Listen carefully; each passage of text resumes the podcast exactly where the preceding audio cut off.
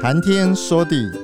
彼得潘陪您聊聊文化、历史和生活中的气象大小事，让我们知其然，也知其所以然。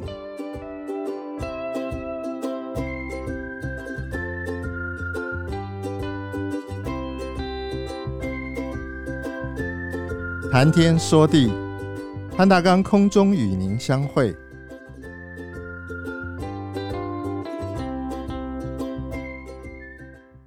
孙子兵法》开宗明义就说：“兵者，国之大事也，死生之地，存亡之道，不可不察也。”我们最近常常听到很多人在讲，当一个国家国内有矛盾，往往希望。把国内的矛盾转换成为啊、呃、外部的战争，来舒缓国内的压力。这个情形，不管是哪一个朝代，几乎都有这样的啊、类似的情况发生。历史上，元朝曾经在一二七四年跟一二八一年两次东征日本，但是都因为天气因素失败告终。蒙古人在十三世纪。在成吉思汗的带领下，一路往西，几乎打到了西奈半岛，差一点就进入了埃及。往北一点，也到了莱茵河边。呃，这往西的话，在韩国，甚至于韩国的北边，整个欧亚大陆几乎都是他的版图。为什么忽必烈要东征日本？其实也是为了缓和他内部的压力。我们先看看蒙古人在作战的一些特征。呃，成吉思汗作战的时候呢，通常会告诉某一个层次说：“我要你投降，你如果不投降，我进城之后，所有人我通通杀掉。如果你投降，男人只要身高高过我的战车的车轮，我就把他杀掉；女人、小孩还有工匠。”我把他留下来，女人她把他当当成生产的工具，小孩他把他拿拿来当成奴役，工匠他为了要制作他想要的这个工艺或者是建筑，他因此把这些工工匠也给留下来。我在乌兹别克的时候，每一次听到那个导游讲到成吉思汗在西征的时候如何屠杀。我听到他们在描述的那个过程，我仍然可以感受到他们心里面的那个那个恐惧感，仍然是还是存在的。这是游牧民族在作战的时候非常典型的一个行为，因为游牧民族本来就是机动性强，但是他不善于经营呃所攻占下来的这个领地，因此打下来之后呢，基本上就是用高压手段。来统治这个情况呢，不仅仅是在成吉思汗是这样，一直在很多的元朝的这些呃这些皇帝的手上，几乎也都是如此。我们我们先看看呃忽必烈怎么崛起的。当然呃当当这个蒙古国跟呃跟宋朝在作战的时候呢，那时候的大汗叫做蒙哥，蒙哥在一次进攻南宋的过过程中间。在一二五九年的时候，意外的身亡。那因为蒙古并不像啊、中原王朝，他们都是用嫡长子来继承皇位，啊、所以在这个蒙古的这个习惯之下，他非常还像呃原始的草原里，大家互相彼此争斗，想办法能够获得这个最高的权力。蒙哥过世了之后呢，因为他死亡的过程非常的意外，因此。在他过世之前，并没有真正的立立下来接替他汗位的这一个人。当时呢，有两个人啊、呃，有这个机会的，一个是排行老四的忽必烈，一个是排行老七的阿里不哥。但是忽必烈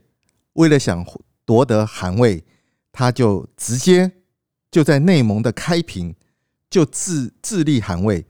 呃，所谓这个为了要夺权这一件事情，其实在不同的朝代、不同的人，仍然可以看到，为了权力，其实所有的人露出丑陋跟狰狞的面目是屡见不鲜的。不过，我们先看元朝，忽必烈在这个情况之下呢，他自立捍卫啊。阿里不哥其实是比较受到郡国他们他们所支持的，但是蒙古有一个传统，就是你立汗位的时候，你要回到大草原去开一个草原大会，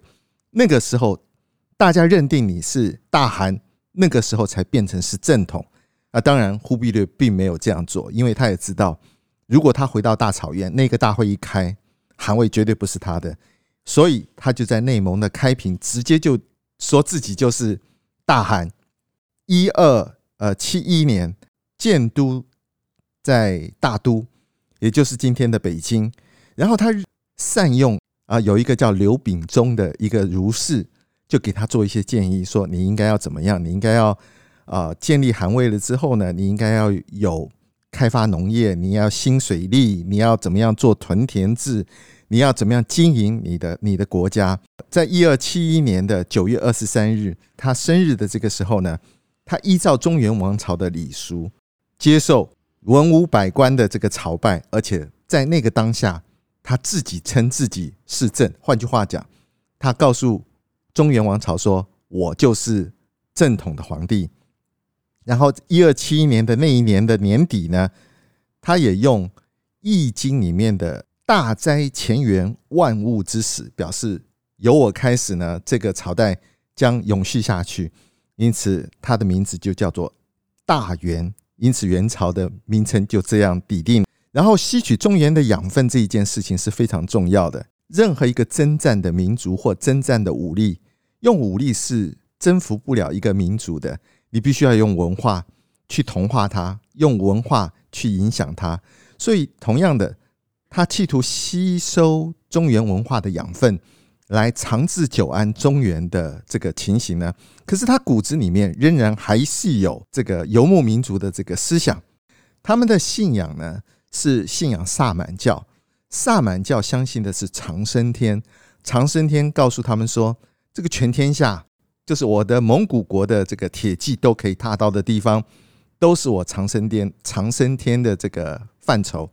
因此，他们就不断的向外扩张。从一二六六年到一二七一年这一段时间，忽必烈曾经派了六批的使者要招安日本。日本当时他的这个负责是镰仓幕府，镰仓幕府的这个首领叫做北条时宗。呃，北条时宗当时年轻，才十八到二十岁左右，根本不理这个使者，然后把他放着，根本不管他。然后一批一批的使者去了之后回来都没有消息。然后使得忽必烈有点按捺不住，因此就在一二七四年决定东征日本。那时候其实忽必烈已经做大汗做了十几年了，那是忽必烈五十七岁的时候。主要忽必烈的作战的主力其实还是在对付南宋，因为南宋的这一群人呢，仍然还没有没有真正完全被征服。因此呢，他派了三万两千三百多人，呃，去进攻这个日本。但是这里面真正作战的人力大概只有两万五千六百人左右，其中蒙汉的联军大概有两万人，主要的高丽军有五千六百多人，呃，但是真正属于作战经验很够，而且很有这个作战力的，其实只有两千人。这两千人是围绕在忽必烈呃南北征战的时候。在他旁边最亲信的这个这个部队，在这个过程中间呢，其实日本也不是没有准备。日本在蒙古国打南南宋的这个过程中间，透过商人的口中也知道了蒙古人多么多么的残忍，而且多么的野蛮。啊，忽必烈要求高丽王朝，他要准备所有的后勤准备，还有包含要进攻日本的这些舟船，舟船通通要由高丽王朝来做。那高丽王朝就要在很短时间之内做出来很多战船进攻日本的时候，呃，主帅呃蒙是蒙古人的新都，但是新都在出出发之前，正好碰到高丽国王过世，因此新都就留下来，并没有真正的去去指挥这个部队，啊，换由呼敦呼敦来指挥。呼敦下面左大将叫做刘富亨，啊，刘富亨是比较有作战经验的。右大将是高丽人，叫做洪茶丘。有有两边的军力来说的话，我们常讲说军军方作战不外乎就是质与量的一个比较。元朝的这个军队呢，其实某种程度上是比较轻敌的。他们的想法是从这个高丽出发，先拿下对马跟伊奇岛这两个岛，然后进攻博多湾。十月三号这一天当攻击发起日，战争爆发十七天之后，到了十月二十号，他才真正上了日本的本土。然后上了日本本土的时候呢，那时候那个战绩跟战术一下子就拉开了。日本人虽然很勇敢，可是他的这个战战术跟战绩是不如人的，但是他的量，他源源不断的。后面供应过来的这些日本武士却是却是很多的。那因此，在这个作战的过程中间呢，表面上看起来，其实事实上是元朝的军队取得了上风。但是这样一直打下去，质跟量本来是质上面的优势的元军，越打下去呢，就越显示出来那个量上面的不足。呃，这也这也在第二次东征日本的时候，你可以看到。他所派的这个军队的数量一下就增加了很多，而这里面还有一个很关键性的一个呃一个事件，就是在东征军这一这一边呢，元朝这一边呢，他的主帅刘富亨因为看到自己的军队打日本武士的时候，那个打法呢有点像是大人打小孩，就因此就开始轻敌，然后偶尔他看到那个日本的那个。啊，带领的这个主将叫做少二景之，一下兴起就想去追击少二景之，因此就拉起了马，然后去追少二景之。没想到少二景之一边跑一边逃，然后诱诱敌，然后深入，然后结果呢，一个回马枪拉起了弓，然后一射出去就把呃刘富亨给射中他的这个前胸盔甲，穿刺了之后，结果刘富亨就摔下来。前方将帅啊，如果呃受伤重伤，这种情况对任何一个部队来说，其实都是很大的一个打击。元朝的东征军立刻就说：“我们先撤回船上，商议之后再看后面怎么做处置。”那个时候时间是进入了十一月初，正好有一个封面通过，我认为是封面，呃，记录上说的是台风。我在上一集的时候，我曾经描述过。当封面通过的时候，其实海上的风浪、风跟浪起来的那个影响是很有的时候是还非常明显的。那如果你的你的船就是你的船舶啊，如果品质不良，或者是你的你的战士呃适合草原作战，不适合海上作战的话，你当然就会受到很大的影响。其实呃，元朝的东征军。在这个封面通过的时候呢，造成了他的船只呃破损，然后人员的溺水，然后就就反正总之再加上再加上这个主帅呃负伤，然后这些原因使得他们决定呃鸣金收兵，撤回这个这个中原。然后回去的时候呢，他们的确告诉了忽必烈说：“我们很英勇。”我们打胜了这个日本，但是只不过是我们的人员不够，没有办法建立据点，没有办法继续呃攻占城池，呃，所以忽必烈呃听起来也没有太太多的责备。然后在这个背景之下呢，元朝其实跟宋朝的作战，在一二七三年的时候，元朝破了襄阳；一二七六年呢，他攻破了南宋的首都，叫做临安；最后在一二七九年。啊，在崖山之战的时候，完全扫荡了这个宋南宋军队的残余势力。在这个时候呢，蒙古人的脑袋里面想的就是，仍然还是要去把日本给拿下来。忽必烈就派了使臣，再一次日本去招安，结果没想到北条时宗把这个派来的这个使臣给他杀了。蒙古人对于杀使臣这件事情是非常不能容忍的。成吉思汗也是因为花剌子模杀了他的使臣，因此就西征，然后把花剌子模给灭国，然后把花剌子模的人全部给杀掉。一二八一年这一年呢，再一次攻打日本，因此就要求了河北、江浙跟湖广要开始造舰。同样呢，他也要求高丽的东征军也要开始造舰。然后，反正总之就是所有的后勤的准备其实是做得很前面的。但是因为那时候南宋的军队已经已经投降了，然后这里面呢。有一些人他是没有办法，没就有一些军人他是没有办法处理的。他想透过第二次东征日本来消耗掉一部分南宋的这个军队的这个实力，同时呢，也可以借由借由战争这样呢，可以把这些人合理的给清除掉。所以东征军的结构就包含了蒙汉的高丽有九百艘的战船，四万两千人的这个部队。呃，但是这里面仍然东征军里面蒙古人没有多少。那另外一另外一部呢是江南军，江南军就是南宋投降给啊元朝的这一群人。这一群人中间呢有三千五百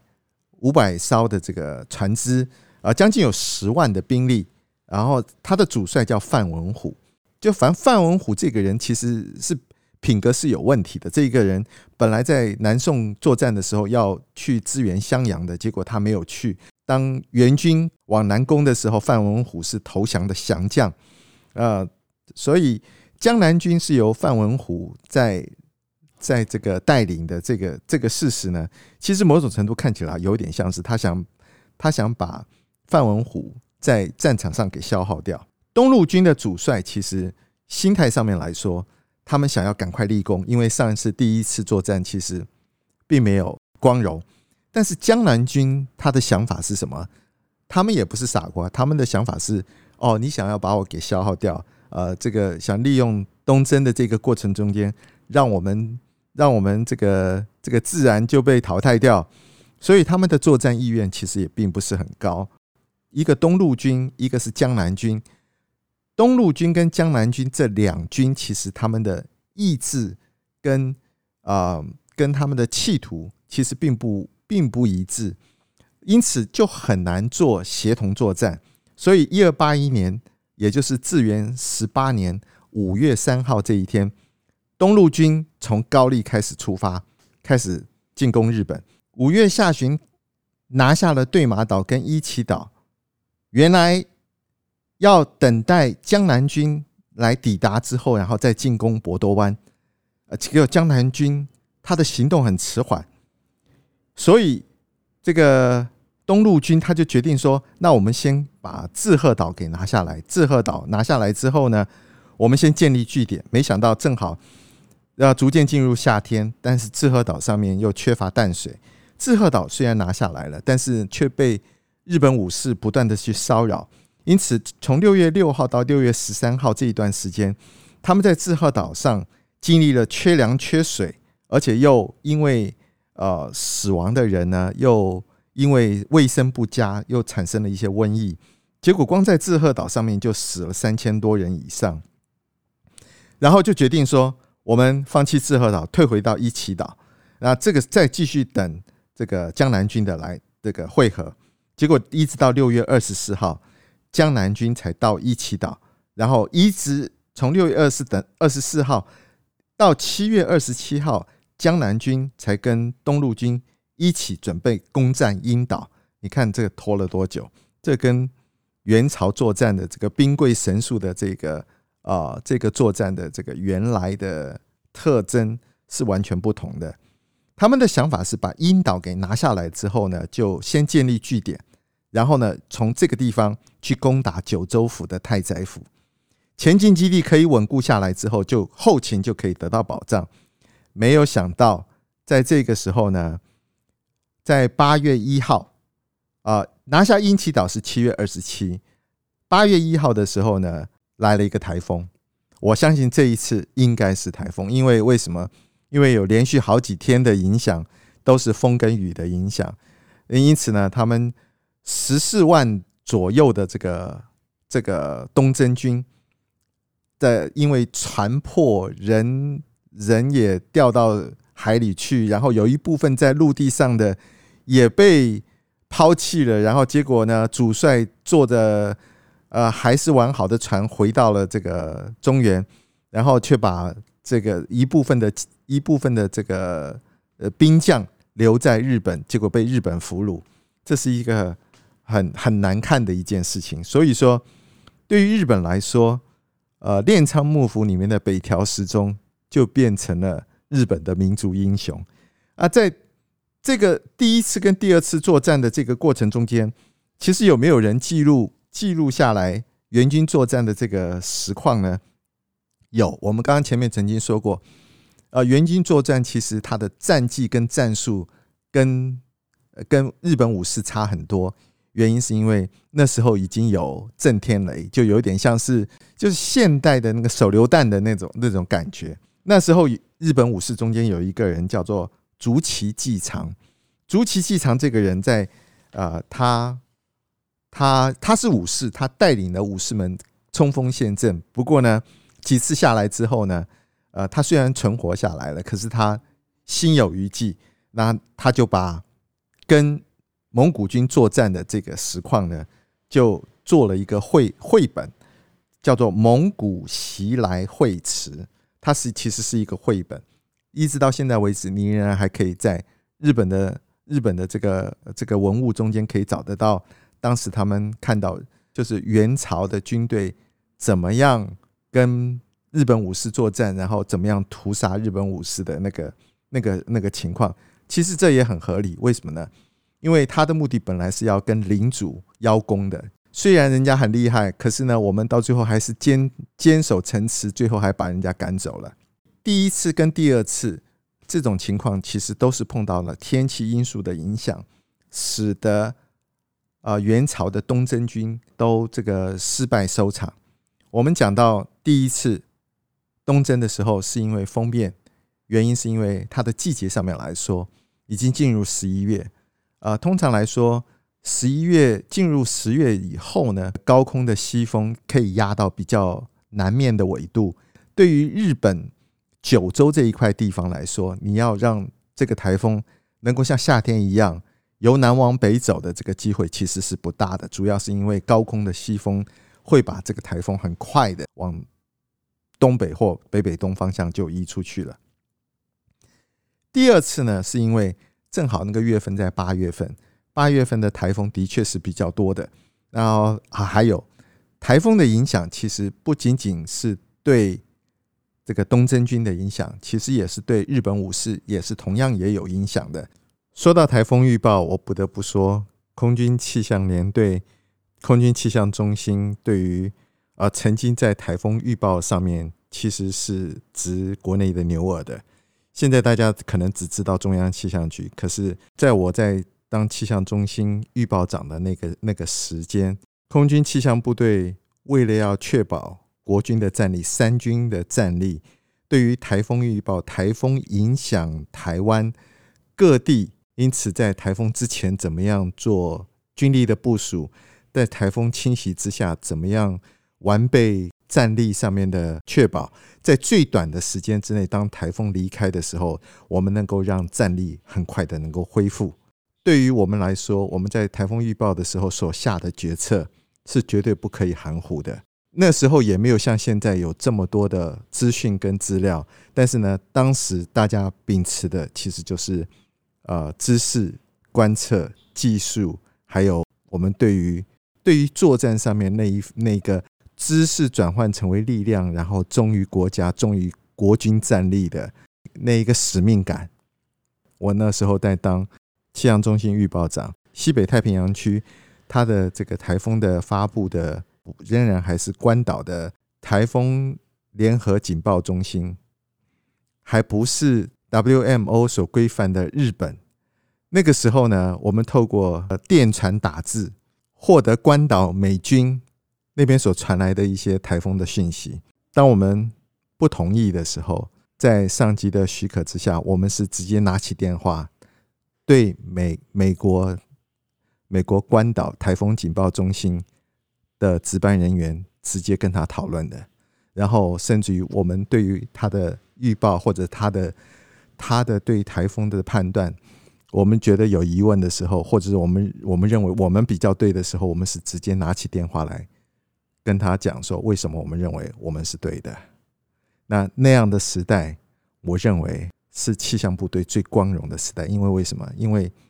你的知识、你的能力跟你的你的勇气，充分的发挥在确保你的尊严以及国军的战力上。所以，我们整体来看，所以第一次东征日本的时候是在农历的十月，阳历的十一月；第二次呢是在农历的七月，啊，七月到八月这一段时间，那正好呢，就也就是台风非常活跃的这一段时间。元朝军队不知道他们是不是了解，但是呢，至少战船上面的品质，在事后的一些考古的研究中间。发现战船的品质是非常有问题的，因为即便是江南军，江南军用的船只也都是海，不是海里所用的船只，而是河里用的船只。然后韩国就是高丽人所造建造的这个船只，它的品质第一次、第二次其实都有问题。原因是因为在很短的时间，你要求要做很多的这个这个战备跟补给，对他们来说。是非常大的压力，因此偷工减料也就变成了是一个不争的事实。呃，南宋的船只主要其实原来是走在内河或者是运河里面的船，然后对对人员来说，这个人员的士气跟装备其实组织也都是很混乱的，然后这一些原因都使得两次东征日本不仅仅是因为天气的因素，也是因为。整个作战的准备其实是我认为是不良的。本土作战跟跨海作战来说的话，其实最大的不同就是跨海作战你需要考虑到后勤资源，当然作战一定要考虑到作战意志。不同的部队，你的协同作战、协同作战的协调性，两次，尤其是第二次东征日本的，呃，日本的这个过程中间。其实有很多的问题是值得商榷的，不仅仅单单的只有天气因素。不过天气因素确实是一个非常明显而且非常容易归责的一个因素。为什么忽必烈对于对于把南宋拿下来这么关键？其实是因为作战需要钱啊，财税很重，但是江南是一个非常富庶的呃一块区域，他认为把江南拿下来之后。可以解决他财政上的困难啊！当然，这里面忽必烈其实除了东征日本之外，他也对越南有三次的作战，对缅甸三次作战，对印尼的爪哇甚至还有一次的作战。你知道，开辟越多的战线战场，其实对于军备的要求当然就越多。联合作战呢，其实并不是很容易的一件事情。联合作战里面有很多的协调性是需要。需要被一致化、被统一，会需要被整编的。东征日本的这个作战呢，完全不像蒙古草原游牧民族作战的一些特征，一个行动迟缓，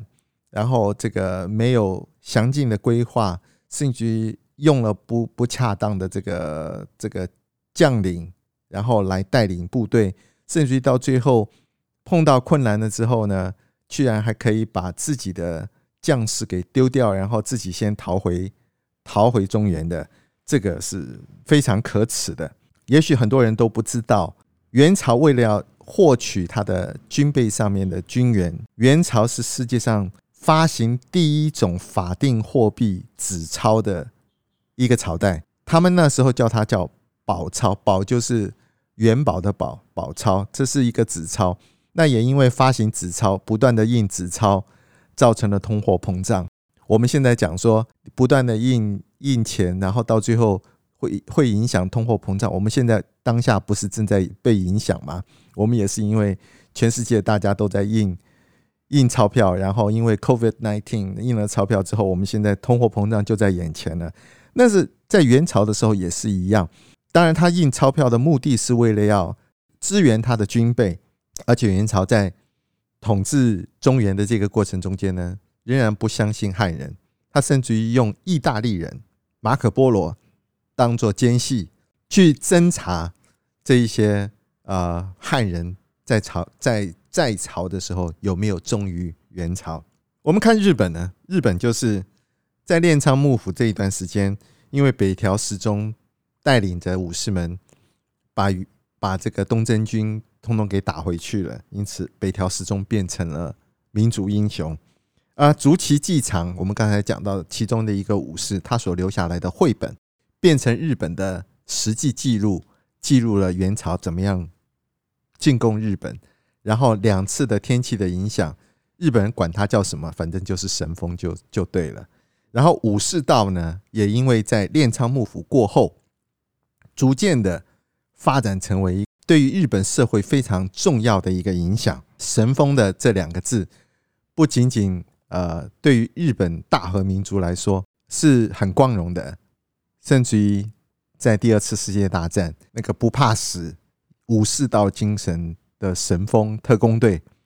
啊，虽然这个大家认为他们很忠贞爱国，但是呢，神风特工队在日本军国主义的影响之下，忠于这个天皇，忠于领主，但是呢，已经没有是非可言了。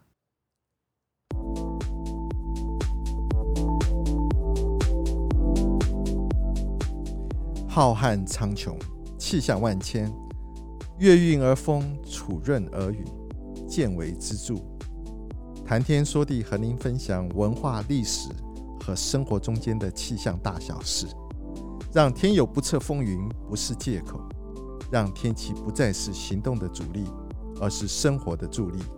想知道更多，我们下次再会。